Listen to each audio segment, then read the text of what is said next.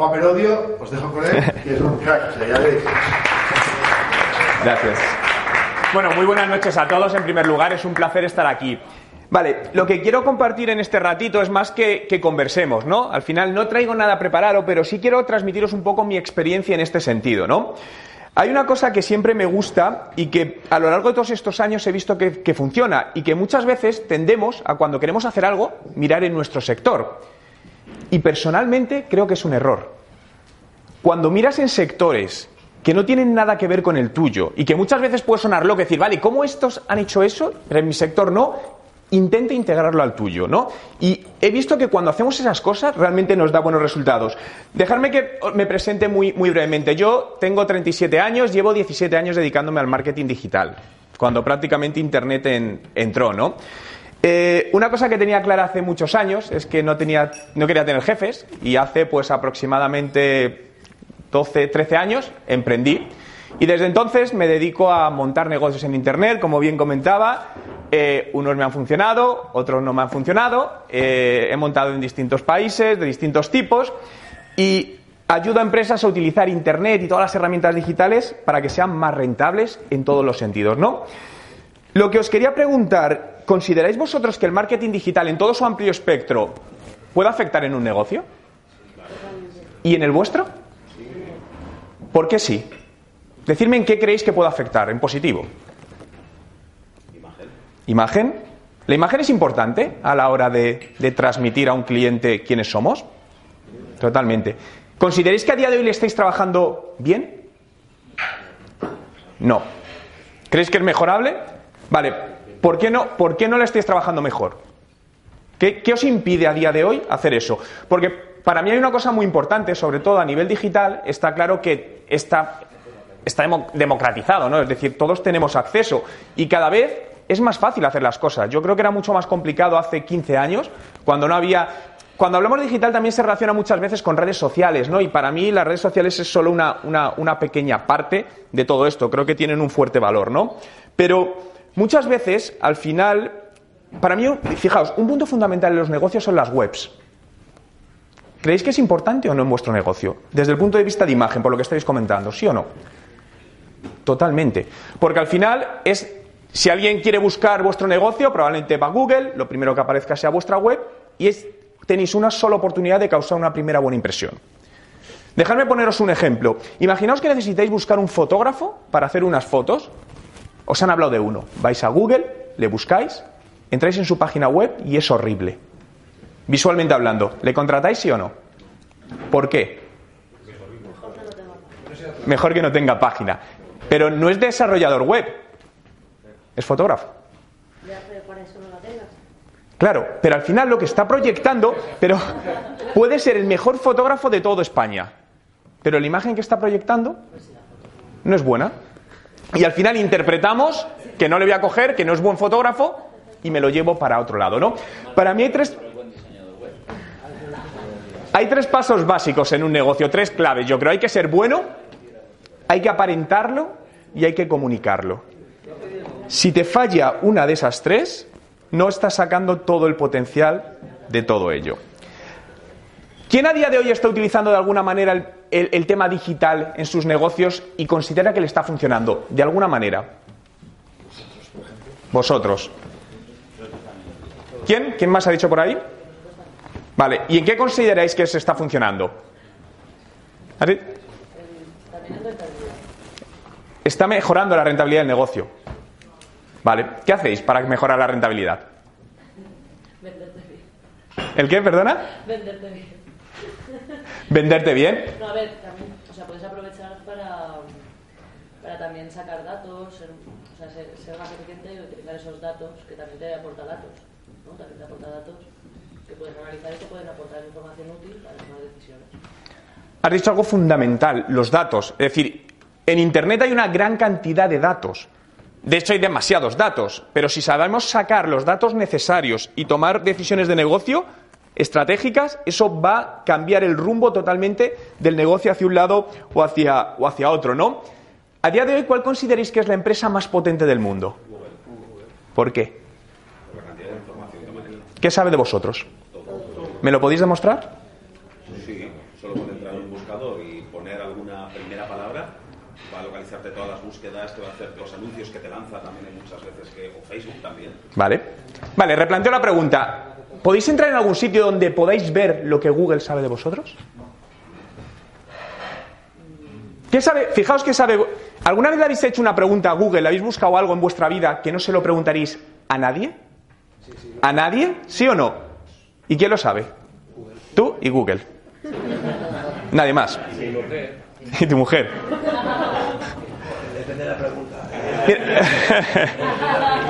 Os quiero decir, ¿cómo podéis ver?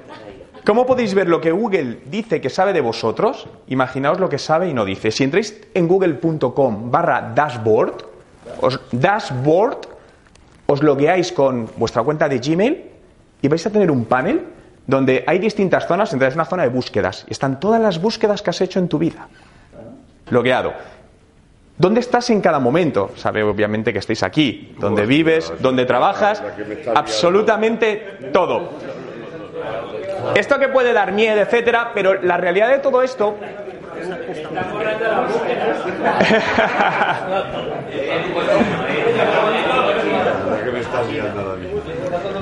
Pero la realidad de todo esto. ¿Cómo se quita? ¿Cómo se quita? Aquí hay muchas veces que dicen, no, pero yo no tengo la geolocalización activada. ¿Seguro? Es decir, probablemente tenéis algo activado de geolocalización, porque muchas veces bajamos las aplicaciones o cualquier cosa, aceptas, porque no te vas a leer las políticas ni avisos legales, y estás activando un montón de cosas, ¿no? Pero luego todo esto aterrizado, uno de los mayores potenciales que tiene el mundo digital es la capacidad de recogida de datos. Y poder luego, sobre todo, hipersegmentar hacia ciertos clientes o ciertos nichos o ciertos sectores. Para mí la rentabilidad en, en el mundo digital radica en los micronichos de mercado. Es decir, parcelar al máximo posible tu cliente. ¿Cómo? Correcto, y personalizar. Donde a día de hoy cada vez la tecnología es más barata, ¿no? Eh, muchas veces me encanta lo que has dicho de Amazon porque Amazon sabéis que personaliza muy bien todos los contenidos. Y muchas veces decimos, bueno, pero eso no está al alcance de mi empresa.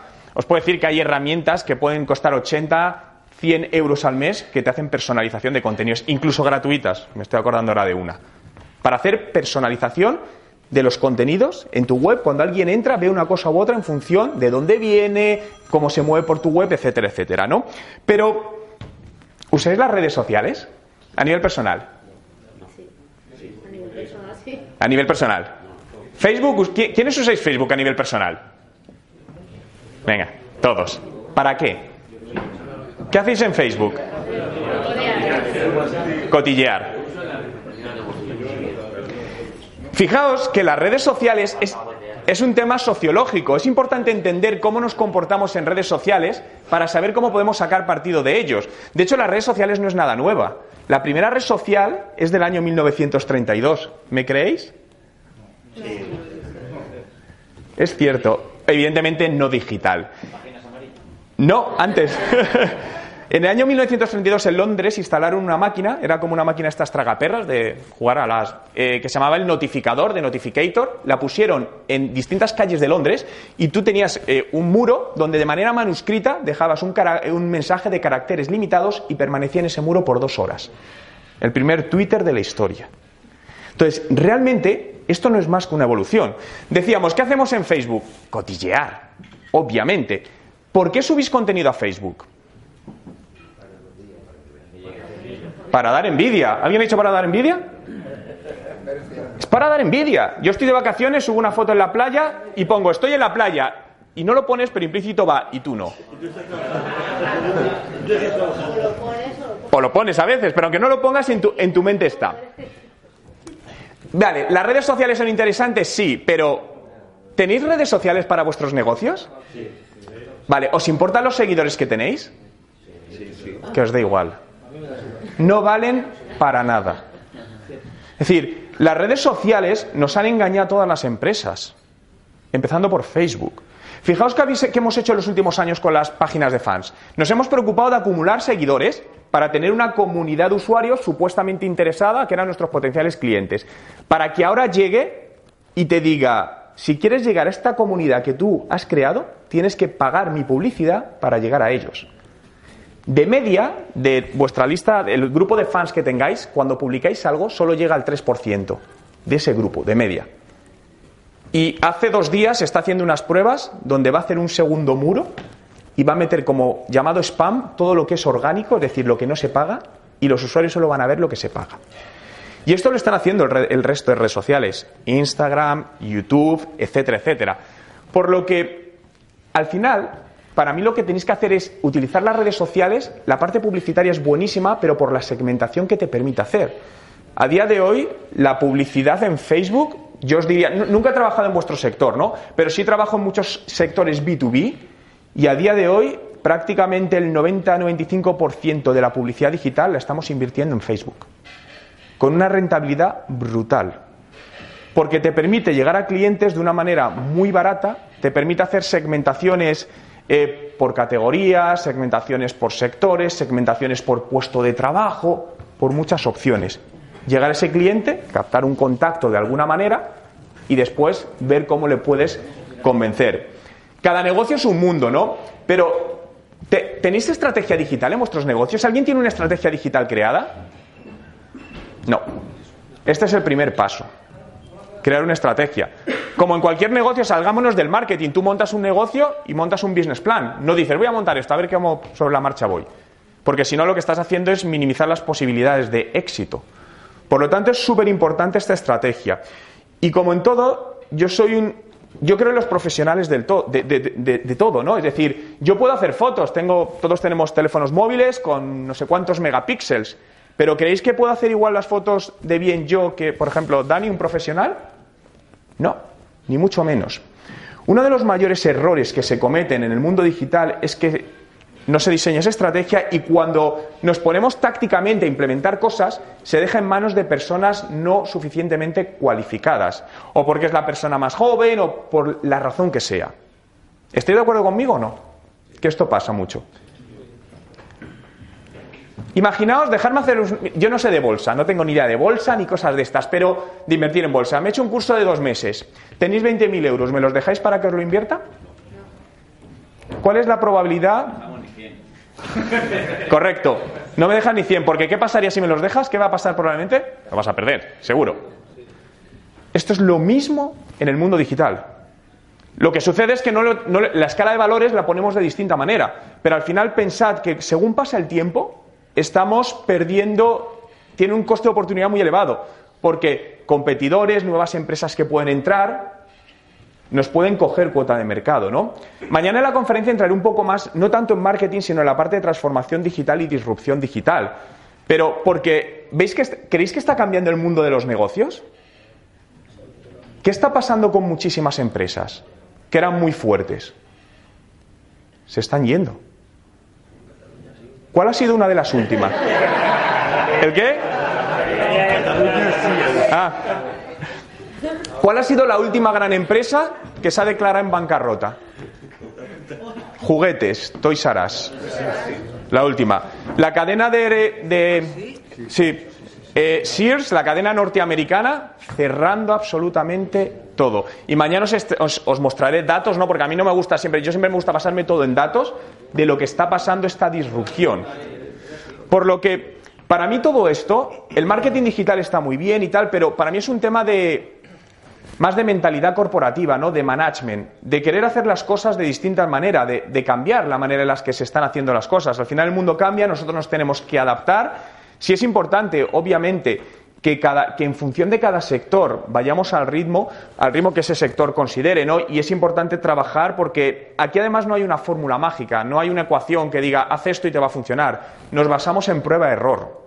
Yo os digo que a lo largo de todos estos años he sacado más o menos una métrica en la parte de marketing digital y de cada 10 acciones que hacemos, 8 fracasan, pero dos me funcionan. Y esas dos te van compensando los fracasos. Y al final cuando lo miras en un largo plazo, importante, largo plazo, la- funcionan. Y cuando lo imputas a una cuenta de resultados, funciona y da resultados.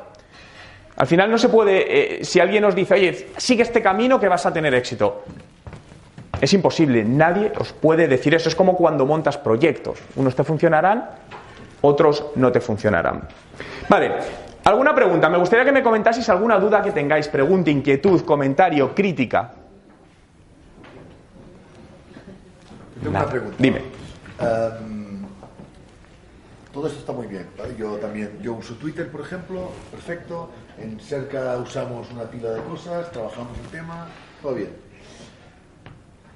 Lo tengo a nivel de imagen, de transmitir y una imagen del grupo a nivel de que estamos en, digamos, en- estamos donde tenemos que estar a nivel tecnológico para que la gente, cada vez más usuarios finales, sepan de nosotros para que crear una demanda invertida, digamos, desde, ¿vale? Todo perfecto. ¿En qué me ayuda a mí como, digamos, vendedor de repuestos el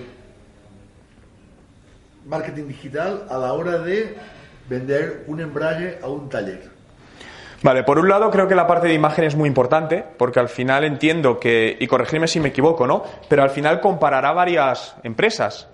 Y esa primera imagen, como decía, te puede dar una sensación de confianza, ¿no? Y, y ahí os insistía que la, web es una herramienta de venta y, y- y la mayoría de empresas la infravaloran. ¿Alguno tenéis en vuestras webs recomendaciones de vuestros clientes? Mejor. Tipo TripAdvisor o... Tipo tripa. Voy a ir un poco más allá. Video recomendaciones de un cliente. Video recomendaciones. ¿Creéis que eso os podría funcionar mejor? Sí. Es decir, es algo que no lo usan muchas empresas, pero funciona muy bien. Porque al final Mira, hay una empresa, por si queréis mirarlo, porque esto es un caso de éxito, no es español, pero a mí me, llama la atención. Hay una marca americana que se llama Orabrush. Es un limpiador de lengua. Es decir, no es un producto que tú ahora mismo digas, necesito un limpiador de lengua. Es un, es un éxito en ventas. Tú entras en su web y bajas un poquito y tienen vídeo, video opiniones, video recomendaciones de sus clientes. Te ves dos o tres y te hace plantearte de, hostia, ¿cómo vivo yo sin esto? Y eso influye. Es decir, ¿cuánto cuesta económicamente hacer un vídeo a un cliente satisfecho de 30 segundos? Nada. ¿Y creéis que eso en el sumatorio, si os comparan con la competencia, ayudaría a que esa persona tome una decisión de compra hacia vosotros? Pero, el vídeo, ¿quién lo hace? ¿Tú o lo hace él y lo manda? Yo se lo haría, lo haría yo, es decir, con la persona mejor. Que si estás hablando de que la gente opina, es un arma de doble filo, porque normalmente siempre opinan los que están descontentos. Cierto. Y se van a meter a criticar y a joderte. Entonces, Pero, pero tú tienes que ir a por los que están contentos para compensar eso. Porque ten en cuenta que lo vas a poner en tu web, tú ahí lo controlas. Lo que no puedes controlar, que a veces pasa, es que alguien se grabe y lo suba a YouTube. ¿Vale? Pero cuanto más fuerza tengas en tus medios, en este caso tu web, en caso de que pase eso, ahí entramos ya en la parte de prevención de reputación. Pero vas a tener más fuerza en todo eso. Entonces, tú vas, esto es algo que no es para, no es decir hago tres y ya está, sino que con el tiempo, según vayas teniendo clientes satisfechos, incluso a lo mejor le puedes decir que se grabe él, pero nada, 20, 30 segundos. Y tú lo vas poniendo. Y eso al final suma. Las estadísticas dicen que el 78% nos fiamos de opiniones de otros en Internet que no conocemos. Y fijaos que al final cosas que todos consumimos, yo que sé, hoteles, restaurantes, normalmente antes de tomar una decisión buscáis opiniones. Y estáis fiándoos de gente que no conocéis. Incluso a día de hoy, y esto no pasa mucho todavía porque la mayoría de empresas no lo saben, es súper fácil reventar la reputación de muchas empresas. Hay muchas maneras. Tenemos testimonios. Ah, vale, tenéis testimonios. Sí, pero yo le agregaría vídeo también, porque el vídeo es muy visual. Al final el vídeo está creciendo mucho, eso está genial, ¿eh? por supuesto, pero yo lo complementaría todavía más. Quienes, quienes, quienes mejor venden son tus clientes, no eres tú. Es decir, ¿vosotros creeríais al director comercial de una empresa que os habla muy bien de la empresa? ¿O creeríais a muchos clientes que os hablan bien de esa empresa? Por lo tanto, al final, esa recomendación externa es la que realmente tiene peso y donde la podemos trabajar y con poca inversión lo puedes hacer. Incluso a lo mejor en muchos casos, al final al cliente hay que regalarle algo, darle algo a cambio para que te deje ese vídeo y vas generando. Esto lo hemos hecho en, en otro, en otro tipo de negocios y siempre ha funcionado muy, muy bien, buscar esta recomendación. Porque al final lo que haces, por un lado, es prevenirte de que si alguien te quiere atacar, insisto, es muy fácil atacar a día de hoy con bots, como comentaba. Incluso hay empresas que se dedican a. puedes comprar comentarios falsos y generar ataques a empresas. Eh, es, es- es viable. Es viable y no lo puedes. y no lo puedes rastrear prácticamente. Es decir, yo mañana digo, quiero atacar, tu empresa se llama, imaginaos, Sasa, me invento, ¿vale? Yo voy a Google y busco Sasa y tiene 100.000 resultados, ya que el número de búsqueda de resultados dice lo difícil que es ponerle algo cuando busco su empresa. Cojo mañana y tengo una flota de personas en India que me cobran a un dólar la hora y empiezan a crearme cuentas de Gmail falsas. Y digo, empieza a meter comentarios. En un mes, cuando pone eso, está su web y nueve resultados después, hablando, son unos estafadores, son tal, y a lo mejor es todo mentira. Ahora, soluciona ese problema. Te va a costar y en muchos casos no puedes ni hacerlo. Cambiarle el nombre a la empresa. ¿El qué? ¿El qué? Está bien. Lo que quiero transmitiros con esto es que al final es mucho más yo siempre digo que hay que prevenir muchas cosas porque creo que esto no está más que empezando y que cada vez las empresas y las personas vamos aprendiendo. Como los que compran seguidores. Sí. O sea, realmente tú puedes ver qué, porcentaje de seguidores ha comprado. Realmente. Pero incluso se puede. Ahora que está tan de moda todo el rollo Instagramers, YouTubers, influencers, es súper fácil. Yo os puedo decir cómo en tres meses os podéis hacer una cuenta en Instagram influenciadora y ganar dinero con ello porque las marcas os pagan. Esto es súper fácil hacerlo. ¿En serio? Es decir, es muy fácil. Eh, Hay herramientas que te automatizan sistemas donde tú compras seguidores, porque si lo hace, ¿cómo lo hacen mal muchos de ellos? Yo, por ejemplo, compro seguidores para mi canal de YouTube, tengo un millón, pero cuando yo publico algo son falsos, por lo tanto va a haber 20 visualizaciones, canta mucho. Ya, pero si yo me compro un millón y por cada vídeo que subo compro visualizaciones y por cada vídeo que subo compro me gustas, aunque sea todo falso, por mucho que tú analices, no lo vas a detectar. Entonces, las marcas llegan y me dicen, oye Juan, ¿tú qué hablas de esto de belleza tienes? Sí, sí. Luego publico, no tiene tracción ya, pero yo ya me he llevado. Y te digo que se pagan auténticas barbaridades. Os puedo decir Instagrames que cobran 4, 5 mil hasta 10 mil euros por publicar una foto. Es decir, el mundo digital es todo un...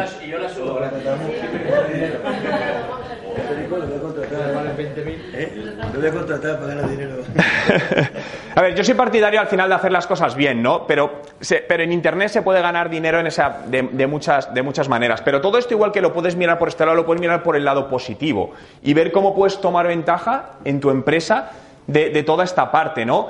Es, el mundo digital es súper amplio. Es decir, de hecho, ya hablamos de parte estratégica y parte táctica. Yo estoy más especializado en estrategia, porque luego tácticamente hay gente muy buena que puede manejar pues community managers, etcétera, etcétera. Pero la primera línea es la estrategia. Es dónde que estamos, dónde queremos estar, cuál es nuestro objetivo de negocio y cómo el mundo digital, con todo lo que tiene, puede contribuir a nuestro objetivo de negocio. Es alinear todo esto con tu objetivo de negocio e ir hacia adelante. Y al final, os puedo asegurar que si tenéis paciencia, contáis con el personal adecuado, os puede dar muy, muy, os va a dar muy buenos resultados sin lugar a dudas. ¿Qué es lo que tú crees que deberían mirar primero ellos? La ¿En qué web, la web lo primero. Es decir, creo que la web es muy importante porque es vuestra imagen, es vuestra casa digital, es lo primero. Y yo una de las redes sociales por las que apuesto mucho es YouTube. Creo que YouTube es una red social, es que está creciendo, es decir, al final cuando ven los datos de los dos últimos años de crecimiento es brutal. ¿Cuántos a día de hoy no veis prácticamente la televisión y, vivís más con redes como YouTube? Levantad la mano. ¿Cuántas personas veis YouTube con cierta frecuencia? Para música, para buscar información, tutoriales. Y pensad una cosa, eh, al final estamos hablando de personas entre 20 30 años. Si me voy a público adolescente, no ven la televisión, viven pegados a YouTube. Y no tenéis solo que pensar, porque al final para mí trabajar un negocio es trabajarlo de manera sostenible, que sea rentable hoy, en 5 años, en 10 años y en 15 años. Y los clientes del futuro vienen o tienen una manera de pensar totalmente distinta. Por lo tanto, lo que suceda en vuestros negocios en los próximos 2-4 años dependerá de lo que empecéis a hacer hoy. Todo esto funciona de una manera muy lenta, ¿no? Es decir, el, el empezar a hacer esto y decir en tres meses no tengo resultados, no los vais a tener. De hecho, yo de media he sacado que hasta de unos 24 meses en empezar a encontrar rentabilidad directa a todo, a todo este tema. De manera general en acciones, ¿no? Luego va a haber- puede haber cosas, eh, cosas específicas. Y cuanto más tardes, más difícil va a ser. Y a día de hoy tenemos una suerte, es decir, todavía en España es muy barato entrar en Internet o hacerte un huequecillo. La publicidad aquí todavía es muy barata. Si lo comparas con otros países como Estados Unidos o, o, Inglaterra, que es una auténtica locura los precios, aquí todavía es bastante, bastante sencillo. Entonces, al final, yo creo que tenéis una oportunidad enorme de empezar. Eso sí, yo solo haría una cosa, me focalizaría en una cosa. Porque hay tanto por hacer que cuando te pone y dice, vale, voy a, hacer la, voy a cambiar la web, ¿por dónde empiezo? Y al final tienes tanto que no haces nada, porque no sabes por dónde empezar. Entonces yo siempre, como me gusta trabajar en esto, es, coge una cosa, la que consideres a día de hoy más importante, hazla. Cuando la tengas hecho, vete a por la siguiente. Y así poco a poco. Y esa es la mejor manera de avanzar en, en todo esto. ¿Preguntas?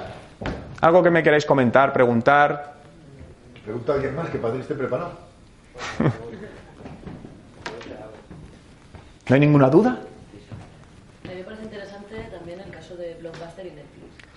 Wow. Porque Netflix consiguió estar tan cercano al cambio, eh, te- bueno, tenían, tenían una plataforma muy personalizable, entonces eh, incluso Blockbuster pudo comprar, Ne- comprar Netflix. Sí. Y al final, Blockbuster fue a pique, Netflix se adaptó, se transformó y ahora hoy en día es, vamos, De hecho, mañana voy a hablar de eso, porque para mí hay una cosa muy importante. Es decir, el Netflix, eh, Blockbuster, sabéis que era una de las empresas más poderosas, cuota de mercado 70-80% a nivel mundial. Pero muy por encima. ¿El qué, perdona? Pero, ¿sabéis cuántos años tardó en morir? Siete. Siete años. Y por Netflix, que lo intentó comprar, pero ¿qué pasó? Que Blockbuster se creía superior. Entonces, aquí hay un tema mucho de egocentrismo corporativo, que yo llamo así, sobre todo las empresas cuando son potentes, de no, yo es que soy. Entonces, ahí siempre digo, si esto la pasa a Blockbuster, nos puede pasar a todos. Entonces, Totalmente. Yo, yo digo, ten grabada en tu mente la palabra blockbuster. Cuando te sientas como diciendo, no, a mí no me pasa, blockbuster. Hostias. Porque esto nos puede pasar a todos y estamos viendo como negocios muy potentes están cayendo y van a seguir cayendo. Esto no ha hecho más que empezar, pero es por la falta de adaptación, por esta disrupción que está pasando. Sistemas de economía colaborativa que están disrumpiendo distintos sectores y van a seguir rompiendo sectores. Entonces, creo que sobre todo es un tema de, de mentalidad. Pensar en toda la parte de. lo- eh, para mí, el próximo cambio más bestia, robótica e inteligencia artificial. Perdón. Sí. No, que digo que Netflix que no tiene Juego de Tronos. Ah. Sí, pero, pero fijaos, Netflix está, es, es brutal, es decir, está produciendo películas por todo el mundo, pusiendo- poniendo dinero en España, etcétera, etcétera. Y ahora están pérdidas a lo bestia, pero está apostando y, bueno, junto con otras como HB HBO, etcétera, etcétera. Pero yo creo que va a ser un, un monstruo de todo eso. Inteligencia artificial. Inteligencia artificial. Realmente, eh, esto ya es una opinión personal, pero yo creo que en los próximos 5 o 10 años se van a romper gran cantidad de puestos de trabajo y se van a rehacer otros puestos de trabajo. Es decir, todo puesto de trabajo que sea monótono y fácil de realizar por una máquina está muerto. Pensad que las máquinas no duermen, no enferman, no toman vacaciones y son mucho más baratas. Y cada vez ya se está. Es decir, y la inteligencia artificial es súper inteligente.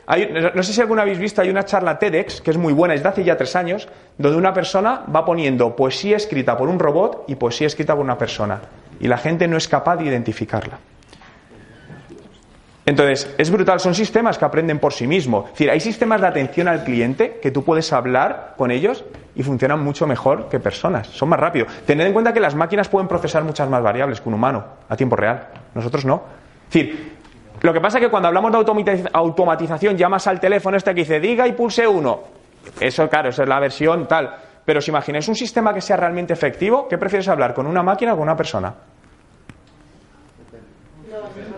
Si te ahorra tiempo, si te ahorra tiempo, una máquina. Pero si la máquina es mala, pero si la máquina es buena, Si es muy buena, hay auténticas barbaridades en todo esto. Pensar todo lo que viene, esto nos digamos otro tema, ¿no? Pero conducciones autónomas de vehículos donde ya están.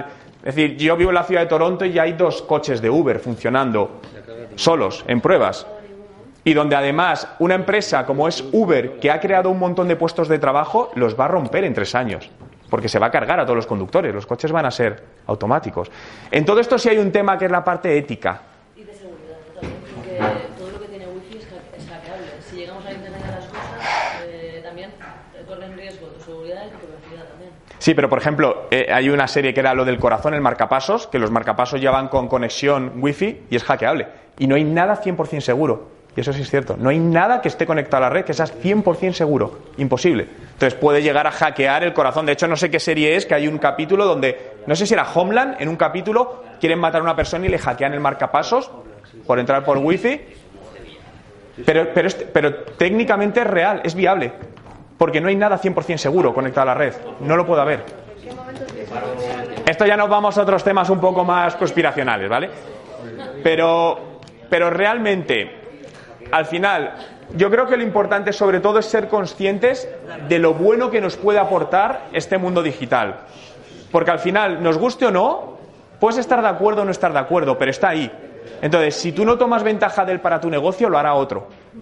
Entonces, creo que estando en una posición fuerte, una posición cómoda, si sois. Yo lo comparo con, con liebres y tortugas. Creo que a día de hoy hay muchas empresas que están aquí adelante, pero son tortugas. Y hay otras que están aquí atrás y son liebres. Dale tres o cinco años, vas a ver lo que pasa. Esto, que es lo que le pasó a Blockbuster. Y eso al final solo depende de, de las decisiones que queráis tomar vosotros y que cómo hagáis todo esto.